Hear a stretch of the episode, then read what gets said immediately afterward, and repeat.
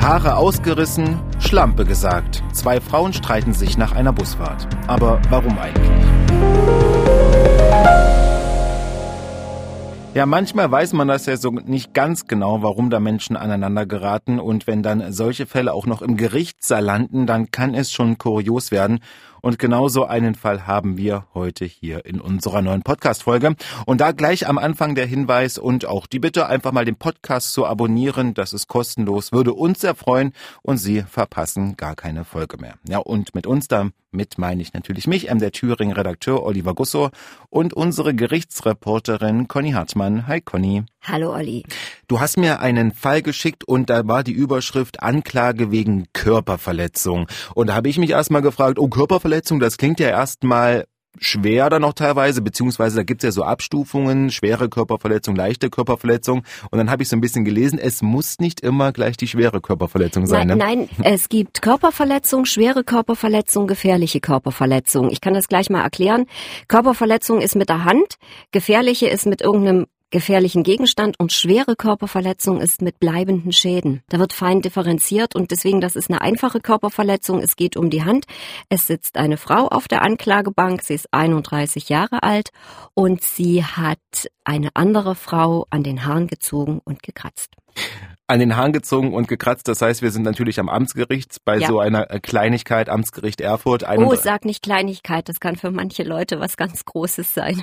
Okay, vermeintliche Kleinigkeit ist vielleicht besser gesagt. 31 Jahre Haare ziehen, das klingt erstmal so noch ein bisschen früher wie äh, Disco-Kampf. Ganz sowas nicht. Ähm, du warst Nein. dabei und äh, du kannst uns erzählen, wie die Situation denn im Gerichtssaal war. Ja, die Angeklagte ist wie gesagt 31 Jahre alt, sie ist vierfache Mutter, die Kinder leben beim Vater und der Vater wäre aber als Zeuge in Betracht gekommen. Ist der da? Nein, der ist nicht da. Dann hat sie ihn also schnell angerufen. Da war er gerade im Kindergarten und hatte dort einen Termin und da hat der Richter aber gesagt, der muss kommen, der ist als Zeuge geladen. Ich weiß auch nicht, warum das jetzt noch nicht angekommen ist. Und hat sie den angerufen, hat gesagt, du musst kommen und hat dann auch gesagt, ja, der kommt. So einfach geht das dann mit einem Anruf und dann Anscheinend schon. äh, Wenn es der Sache dient. Mhm. Dann kam deutlich sichtbar waren zwei Polizeibeamte als Zeugen da. Und dann kam noch eine Frau, ich sag's jetzt mal wirklich angejapst, die riss die Tür auf und sagte, oh sorry, ich bin ein bisschen zu spät, tut mir leid. Und dann hat der Richter alle belehrt, hat die wieder rausgeschickt, die Zeugen.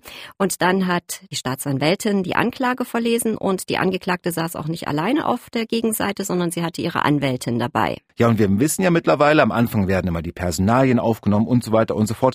Und du hast mir gesagt, da gab es diesmal so eine, so eine ganz komische Besonderheit. Was war denn da los? Es ging nämlich los, dass der Richter gesagt hat, wir lesen mal nur die, ganz, die Anklageschrift vor, wenn wir hier noch die ganzen Alias-Namen vorlesen würden der Angeklagten. Die sind ja länger als die Anklageschrift. Da habe ich dann gleich geschlussfolgert, Alias-Namen. Alias-Namen haben Leute, die im Internet unter falschem Namen bestellen. Ach so. Aber äh, das hat sich äh, im ersten Moment nicht aufgeklärt. Aber es macht natürlich hellhörig, wenn jemand diverse Alias-Namen hat. Ja. Alles klar. Okay, da kommt das öfter vor, habe ich noch nie gehört, ehrlicherweise. Ja, also äh, gerade deswegen klingelten da bei mir auch die Glocken, weil gerade bei Betrugsprozessen, wenn Leute im Internet unter falschen Namen bestellen, dann wird in der, Angekla in der Anklageschrift auch immer vorgelesen, sowieso hat unter diesen Alias-Namen folgende Waren bestellt weil man, weil die meisten halt meinen, sie sind dann nicht nachvollziehbar, aber irgendwie müssen sie ja an die Pakete kommen und das klappt oft. Na los, dann schieß mal los. Die Tat ist ja noch gar nicht so lange her. Was hatten die Angeklagte gesagt? Die Sache ist tatsächlich dieses Jahr, Anfang dieses Jahres passiert. In einem Bus soll die Angeklagte ich sag's jetzt mal gleich, die Zeugin, die draußen saß, die genauso alt ist wie sie, an den Haaren gerissen und gekratzt haben. Und dann hat die Angeklagte gleich losgelegt und hat gesagt, nein, das war nicht so, ich habe mich nur, ich hatte Angst, ich habe mich gewehrt, weil sie ist so aggressiv auf mich los.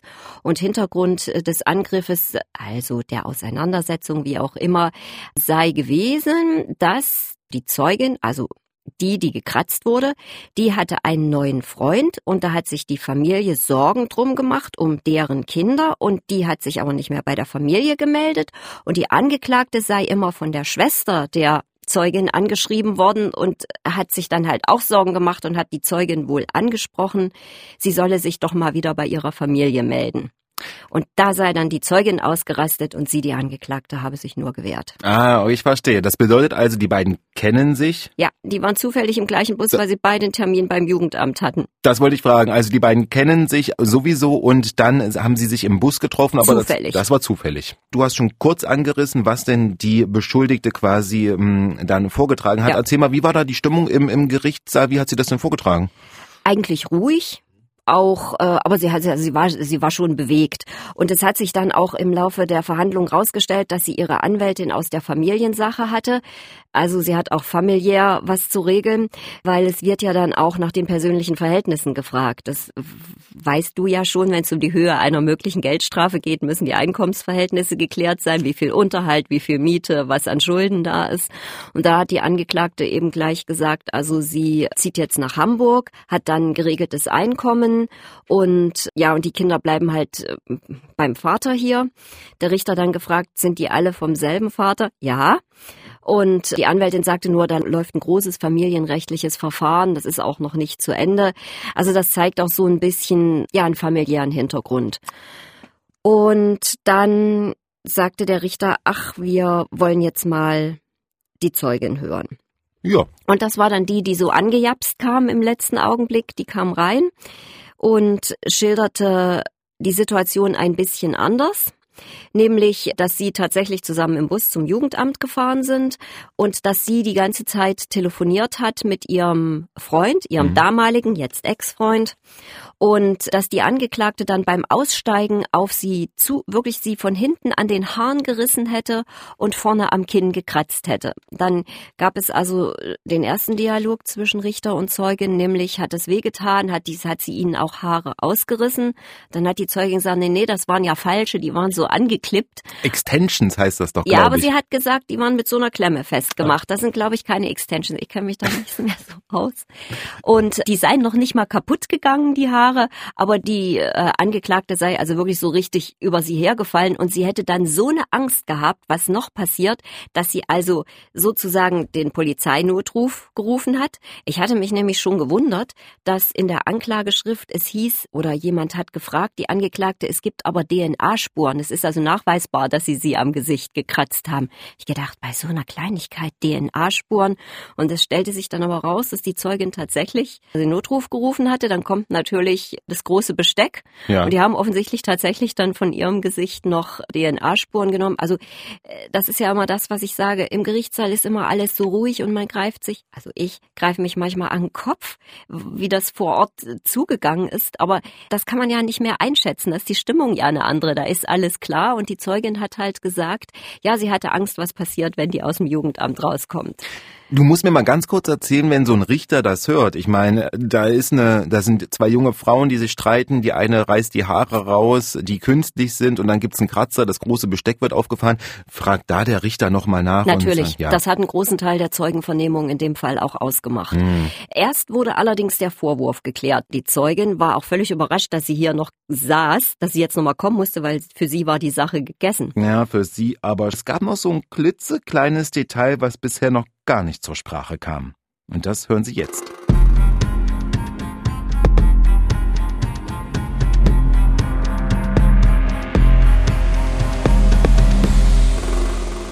Das Wichtigste war nämlich, dass der Richter irgendwann sagte, Moment mal, hier steht ja in der Zeugenvernehmung auch, dass Ihr aktueller Freund, sagte er zur Zeugin, der Ex von der Angeklagten ist. Da sagte die Zeugin ja und die Angeklagte sagte, ich bin seit April mit meinem anderen Freund zusammen, da ist null Eifersucht, da ist gar nichts mehr. Und da war so irgendwie völlig klar, dass es da doch um tiefe Gefühle gegangen ist und dann änderte sich natürlich automatisch die Stimmung im Saal. Hm. Weil das hatte keine der beiden irgendwie gesagt. Also die, für die Zeugin war das offensichtlich gar nicht von Belang und die Angeklagte hat es vielleicht auch mit Absicht nicht gesagt, weiß ich nicht. Also da gab's so, so, wir sagen mal, unterschiedliche Ansichten, aber machen wir mal weiter mit der Zeugin.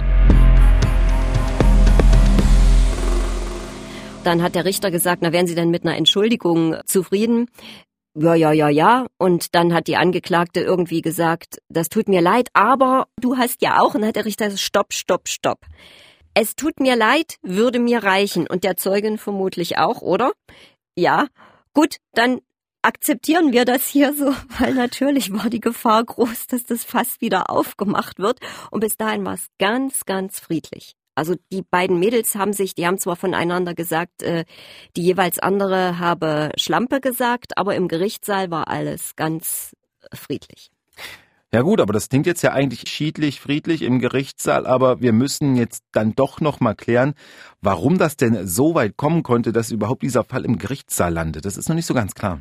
Die Staatsanwaltschaft hatte ja das öffentliche Interesse bejaht, sonst kann so eine Körperverletzung nicht verfolgt werden. Es muss einen Strafantrag geben. Das heißt, die Zeugin hat einen Strafantrag gestellt und die Staatsanwaltschaft hatte das öffentliche Interesse bejaht. Das ist eine Formsache, aber ja. dann, dann kannst du nicht mehr so ohne weiteres irgendwas einstellen oder so. Ah, okay. Und ich, es geht gleich, es wird gleich noch ein bisschen komplizierter und es zeigte auch, warum es in diesem eigentlich kleinen Fall eine Anklage gegeben hat. Ja, das ist mir nämlich ehrlicherweise auch ja. nicht so klar, weil du erzählst jetzt, okay, die Zeugin, ja. die Angeklagte, ja. familiärer Hintergrund, dann die ist mit dem Typen, um es mal flott zu sagen, von der Angeklagten zusammen und die Angeklagte scheint da ein bisschen sauer zu sein. Ja, äh, genau so war's. So. Jetzt bleiben wir mal, also das sind so viele Geschichten gewesen, die man erzählen könnte. Ich bleib jetzt mal bei der Angeklagten. Die stand nämlich unter laufender Bewährung. Auch und, noch? Oh, ja, ja, ja, ja. Und deshalb ist es angeklagt worden. Weil sonst, wenn das ihre erste Nummer gewesen wäre, wär, also ich denke, das wäre vielleicht gegen eine Geldbuße eingestellt worden. Aber weil sie unter laufender Bewährung stand, ist es halt zu einer Anklage gekommen. Die Bewährung war dann, stellte sich raus, tatsächlich wegen so Betrugsdelikten waren ja. da dabei. Und äh, da geht's natürlich drum, wird jetzt vielleicht die Bewährung verlängert, wird sie gar widerrufen? Wie ist das? Muss ins Gefängnis vielleicht sogar? Na, wenn die Bewährung widerrufen mhm. würde, wäre das so.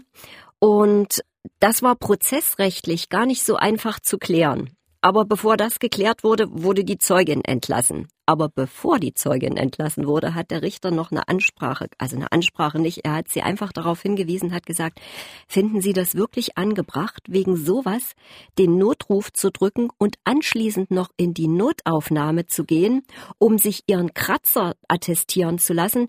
Er hat auch das Protokoll vorgelesen, da ist eine riesen Anamnese gemacht worden, da sind Untersuchungen gemacht worden und dann hat der Richter gesagt, die Notärzte sind eh überlastet und die Notaufnahmen, müssen Sie die mit so einer Lappalie dann auch noch, dann sagte die Zeugin, ja, wenn ich mal für meine Kinder einen Krankenwagen brauche, dann kommt ja auch keiner.